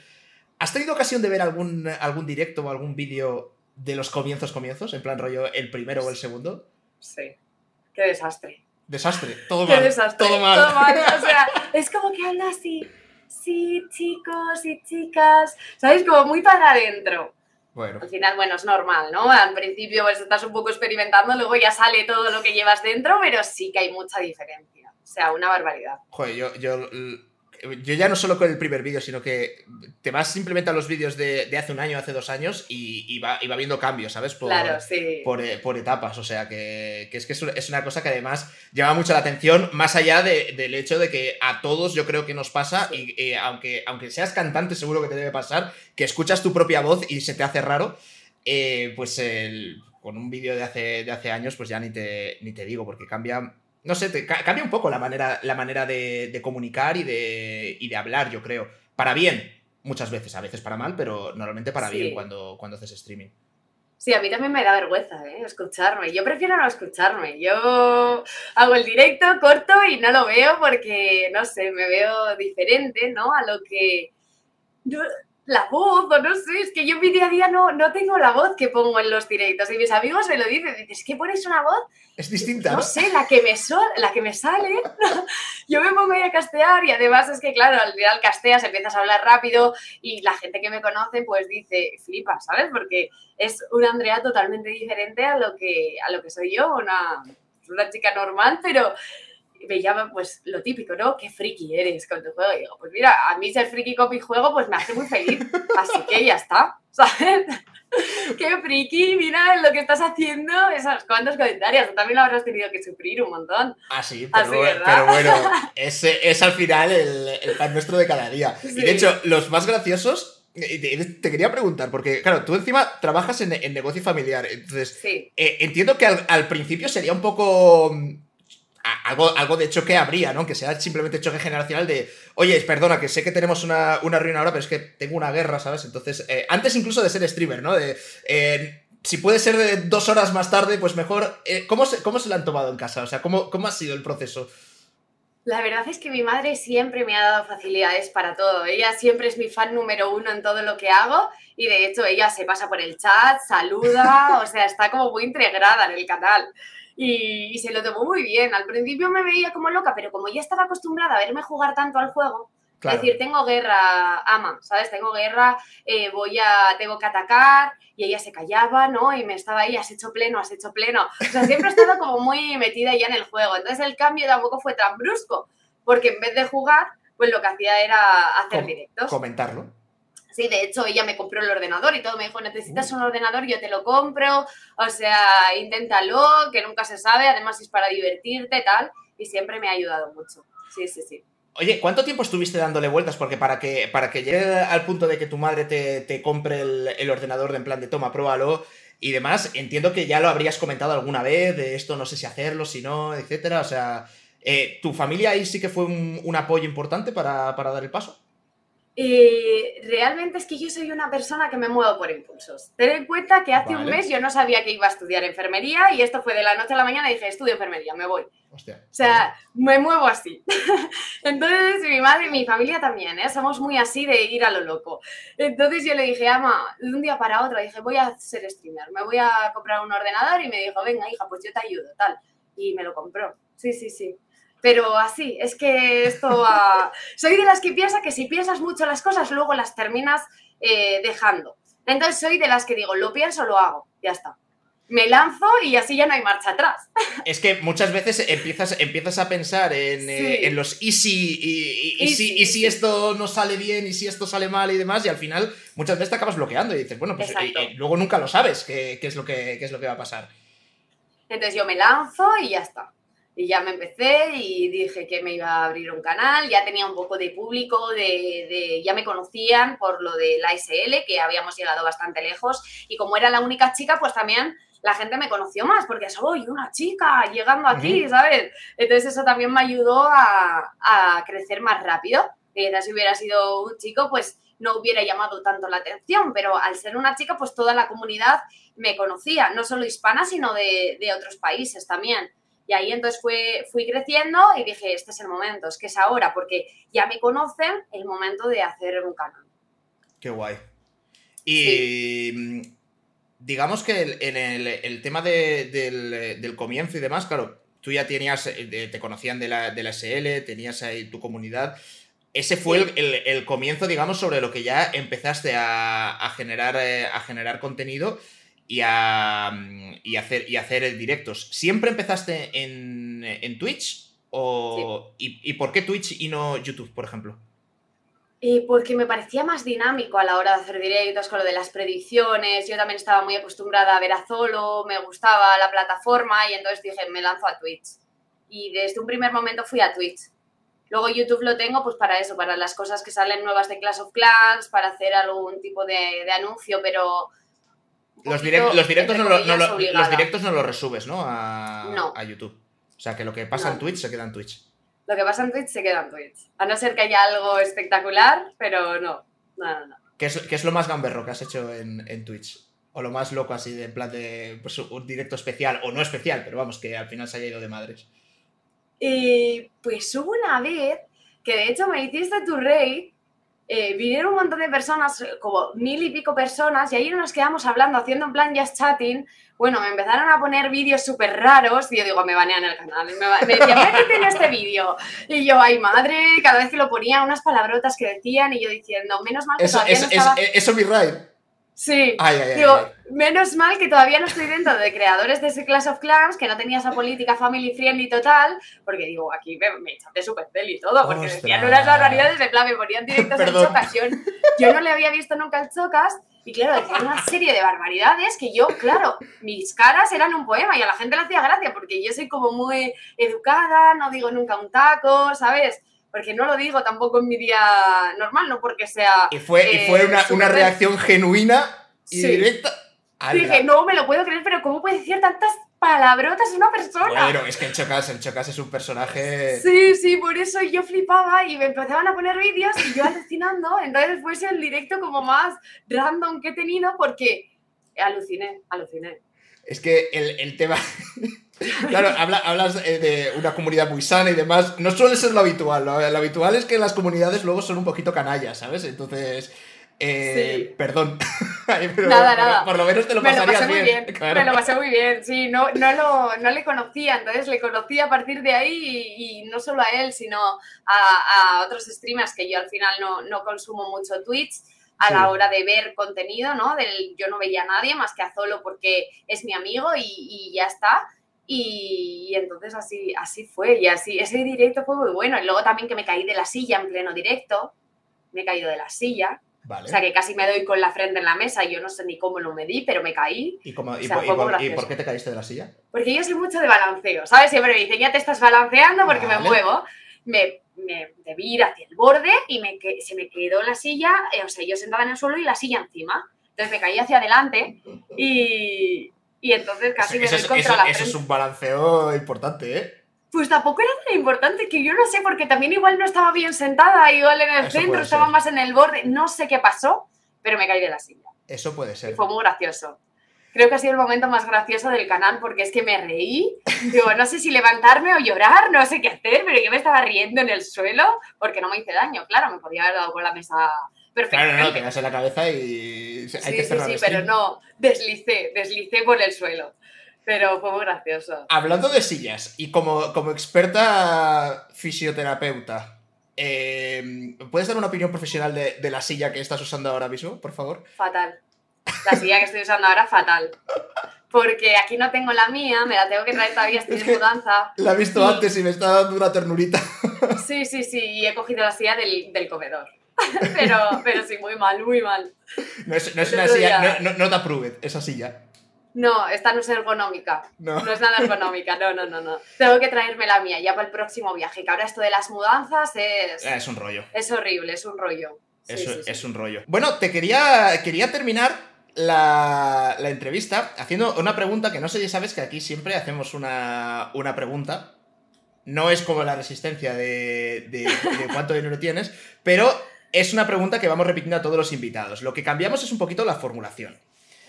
A ver, Es, es un juego que seguro que ya, que, que ya lo conoces, ¿vale? Es, tienes que elegir, te voy a dar tres nombres y tienes que elegir a quién matarías, con quién te casarías y con quién tendrías una noche loca. vale. ¿Vale? Y te voy a dar tres, tres nombres. Vas a tener que justificar Que son re- streamers, les, te- les conozco, ¿no? le- Les conoces. Ah, yo- Vale. yo, voy variando. A ve- a veces son streamers, otras veces son Vale. personajes históricos eh, y otras veces son personajes sin, sin el histórico. Te doy los nombres. Te doy los nombres. ¿Por dónde crees que voy a ir? No lo sé.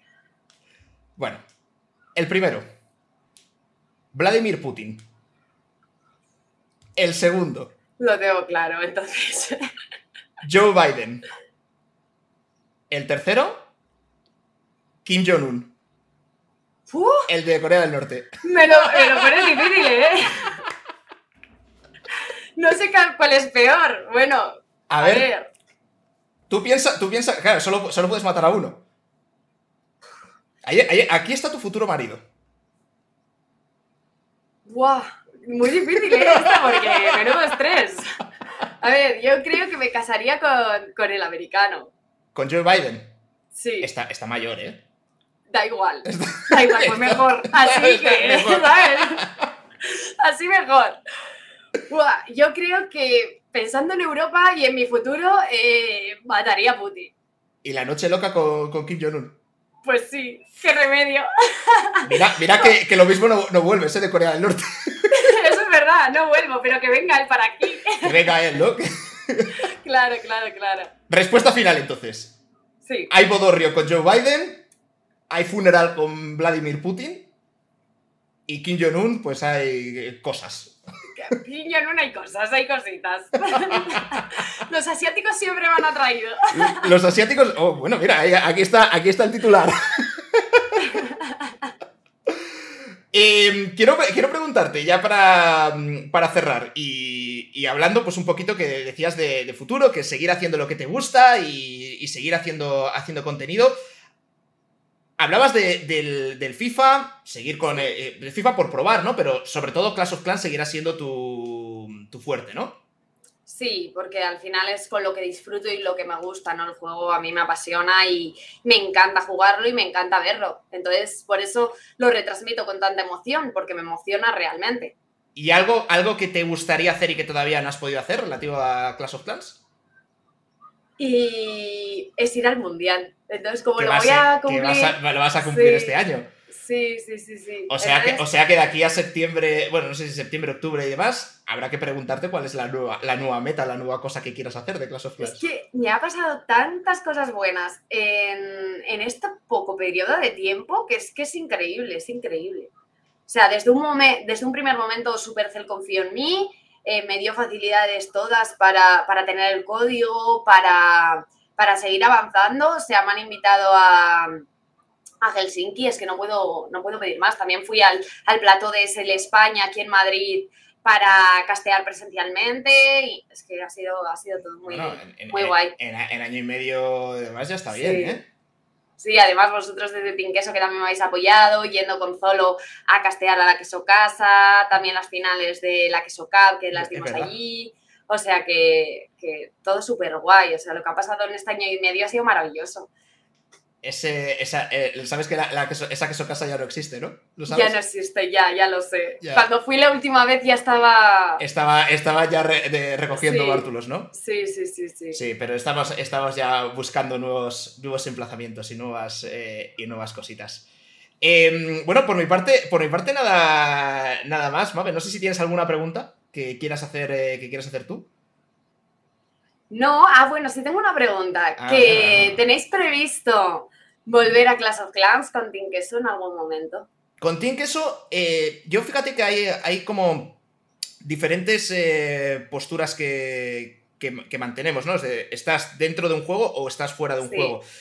Y yo es que no considero que nos hayamos ido nunca de Clash of Clans porque seguimos haciendo muchas cosas para, la comunidad, las competiciones y demás. O sea, desde mi punto de vista, hay muchas maneras de, formar parte de, un juego, de la comunidad de un juego, y no todas ellas pasan por tener un equipo profesional.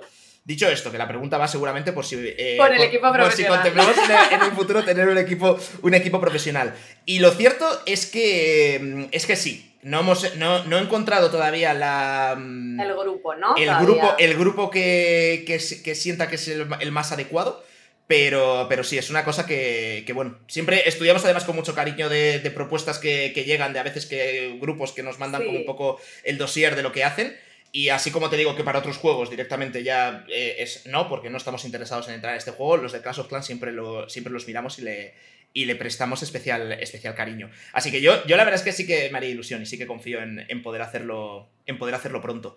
Lo que no me gusta del juego, del circuito competitivo, es que es muy irregular. Porque antes tenías las finales mensuales, que igualmente también es muy irregular porque no clasificas para todas. Eh, si te clasificas en la primera ya no, no, se vuelve a saber nada de tu equipo hasta que son en los mundiales. Entonces todavía tienen que dar con un, con un formato de, liga donde tengas más exposición como equipo, ¿no? Y sepas que vas a estar presente durante más, veces.